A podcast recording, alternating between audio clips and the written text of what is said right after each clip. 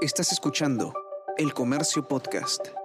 Hola, mi nombre es Bruno Ortiz y te doy la bienvenida a esta serie especial del diario El Comercio que lleva el nombre de Me Quedo en Casa. Se trata de un conjunto de podcasts utilitarios con los que buscamos ayudarte a resolver tus dudas más frecuentes relacionadas con este tiempo en el que debemos evitar, en la medida de lo posible, salir de nuestros hogares para frenar el avance del coronavirus. Llegamos al episodio 12 y esta vez vamos a hablar sobre veganismo. Así es, en este episodio el tema es sobre ser vegano en la cuarentena. Pero antes que empiecen los malos entendidos hay que hacer varias aclaraciones. Este, como ya lo saben, es una serie de podcasts utilitarios, entonces no es nuestro interés iniciar un debate sobre si es adecuado o no hacerse vegano o cualquier otra polémica alrededor de ello. Lo que buscamos en este episodio son principalmente tres cosas. Primero, llevarle la información necesaria a quien pensaba empezar a ser vegano en plena cuarentena. Segundo, llevarle algunos datos a quienes ya son veganos pero quizás se han visto un poco complicados por la poca disponibilidad de productos. Y tercero, compartir algunos tips con aquellos que no quieren ser ni vegetarianos ni veganos ni tener una alimentación basada en plantas, pero que sí están buscando tener una dieta balanceada.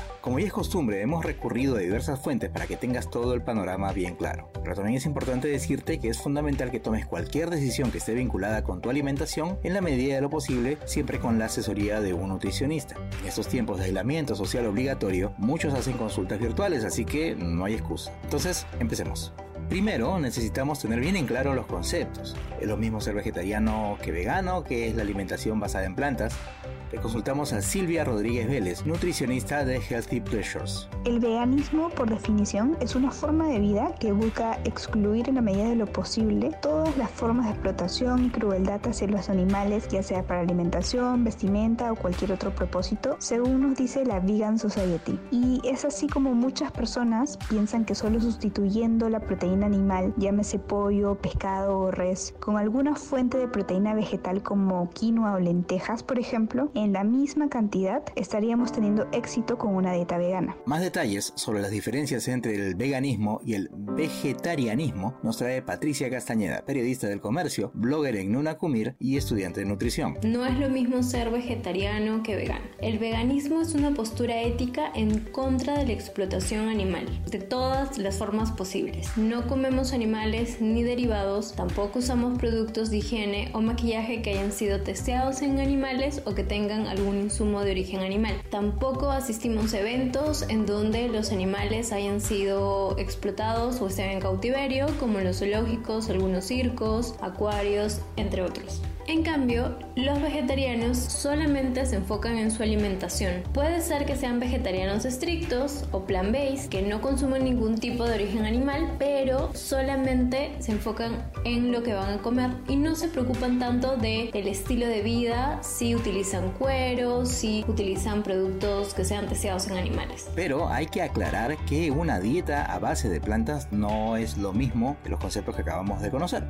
Silvia Rodríguez Vélez nos lo aclara. Una dieta a base de plantas es muy diferente a una dieta vegana. En la dieta vegana, como dije anteriormente, solo se omiten los alimentos de origen animal. Pero en una dieta a base de plantas tenemos alimentos totalmente naturales, no procesados ni refinados, como lo dice su nombre, a base de plantas. Entonces, este tipo de alimentación sí puede ser totalmente y es totalmente saludable. Puede prevenir muchas enfermedades crónicas no transmisibles, como por ejemplo enfermedades cardiovasculares, dislipidemias, cáncer entonces, si llega a ser una dieta que es muy saludable, que llega a cumplir con todos los requerimientos de nutrientes, a excepción de uno, que es la vitamina B12, que sobre todo se encuentra en las carnes, ya que se les añade a estos animales esta vitamina, se les inyecta o se les añade dentro de sus alimentos esta vitamina. Entonces, en una dieta a base de plantas, sí estas personas deben suplementarse con vitamina B12. Y esto nos lleva a la siguiente pregunta. ¿Es sencillo hacerse vegano? También podemos preguntarnos si es que es una buena idea empezar en plena cuarentena. Nos responde Sabi Mauricio, directora de la Escuela de Nutrición Humana de la Universidad Norbert Wiener. El aislamiento social obligatorio es una oportunidad de comer saludable, pero el veganismo implica mayor conocimiento, mayor planificación, mayor monitoreo y sobre todo un asesoramiento de un profesional experto. Eh, recuerda que antes he mencionado que hay deficiencias nutricionales que deben ser cubiertas al 100%. Entonces, eso es vital para la planificación de, una alimentación en el vegano. Pero esta es una tarea muy meticulosa, pues con la reducción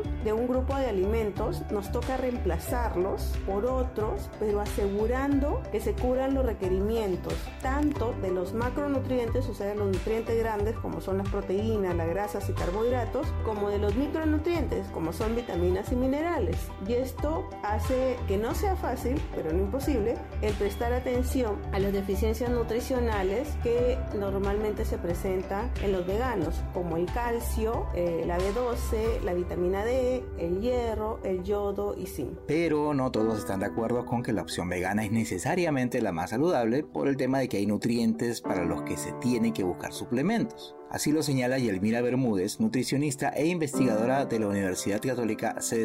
La vida sana o la alimentación saludable consta de consumir todos los nutrientes, tanto carbohidratos, proteínas, lípidos, vitaminas y minerales de todos los alimentos. La persona que es vegana, al no obtener todos estos nutrientes de todos los alimentos, eh, debe optar por la suplementación. Los principales minerales o micronutrientes que, que no se obtienen a través de las carnes son el hierro, calcio, vitamina D, Ahora, hay una especie de mito que rodea el veganismo. Este está relacionado con el hecho de que cambiar a este estilo de alimentación puede ser demasiado costoso. A ti Castañeda asegura que no. He escuchado demasiado que la gente cree que ser vegano es caro, pero realmente no es así. Claro, va a ser caro si compras productos que no son tan comerciales como la espirulina o como alguna proteína aislada de alberja o si vas a tiendas naturistas que por lo general son caras. Pero si llevas una alimentación vegana en la que vas y compras en un supermercado o en un mercado tus cereales como arroz, trigo o quinoa o las legumbres como alberjas, lentejas, garbanzo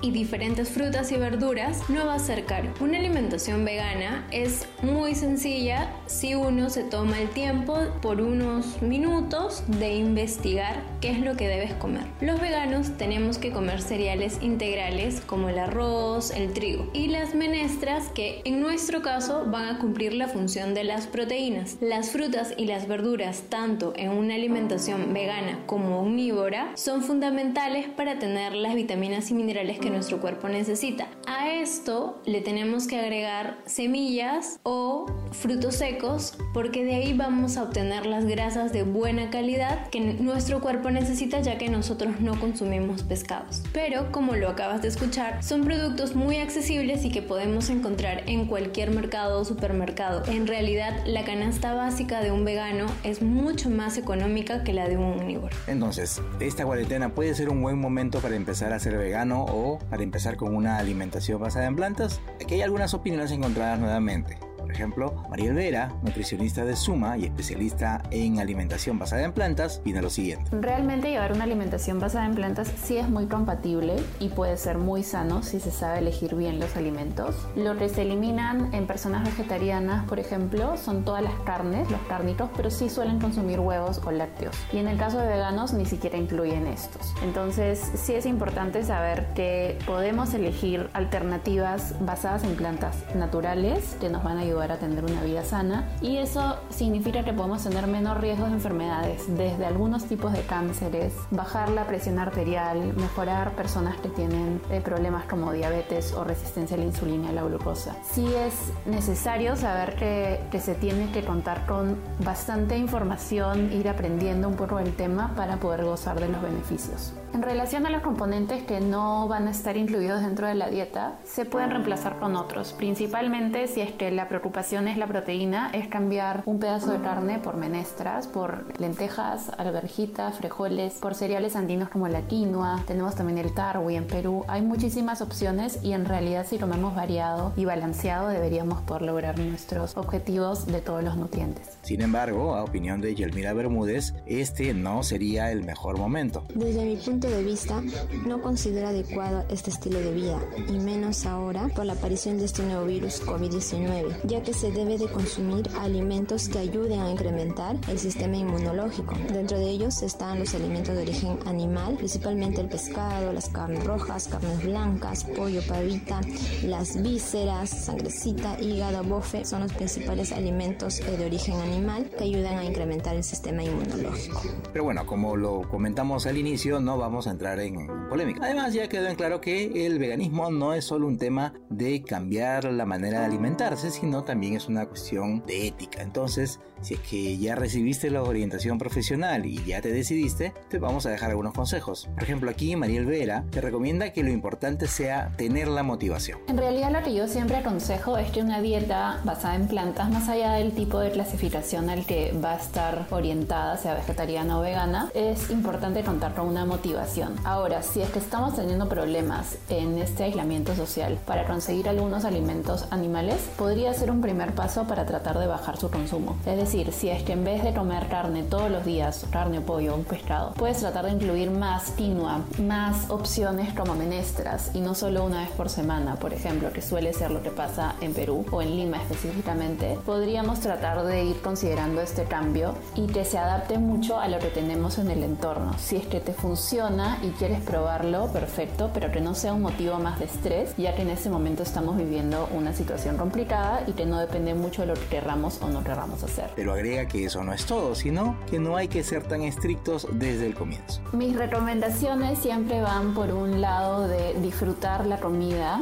Aprovechemos que tenemos más tiempo en estos días para poder cocinar quizás algo más elaborado o que tenga más sabor o ir innovando con las recetas. Incluir más frutas, más verduras, unos extractos como los que tiene Suma podría ser una excelente opción. Tratar de incluir menestras y no solo en guisos, podemos hacer albóndigas, hamburguesas, salsas para los fideos. Hay muchas alternativas. Es importante tratar de buscar información, buscar especialistas en el tema para no hacerlo todo a la improvisada, porque sí hay algunos componentes que tenemos que considerar. Pero si lo hacemos bien y nos organizamos y disfrutamos del proceso, también es necesario disfrutar el proceso y no ser estrictos con nosotros, porque probablemente te va a provocar ese pescado que comías o una o dos o tres veces por semana y te vas a ir dejando paulatinamente. Entonces son consejos sencillos que creo que funcionan incluso en estos momentos de aislamiento social. Y si ya eres vegano y sientes que te estás complicando por las restricciones de la cuarentena, entonces tienes que escuchar estas recomendaciones de Patti Castañeda. He escuchado que muchas personas eh, me consultan o en las redes sociales preguntan dónde conseguir tofu, dónde conseguir tarwi, dónde conseguir tal o qué cosa. Cuando en realidad este tiempo de cuarentena es importante regresar a lo más básico porque también lo más básico suele ser lo más económico y también nutritivo. Es fundamental que en esta época nos alimentemos de la manera más saludable que podamos y comer cereales, legumbres, frutas y verduras nos van a dar los macro y micronutrientes que nuestro cuerpo necesita. ¿Qué les recomiendo? Que no se estresen porque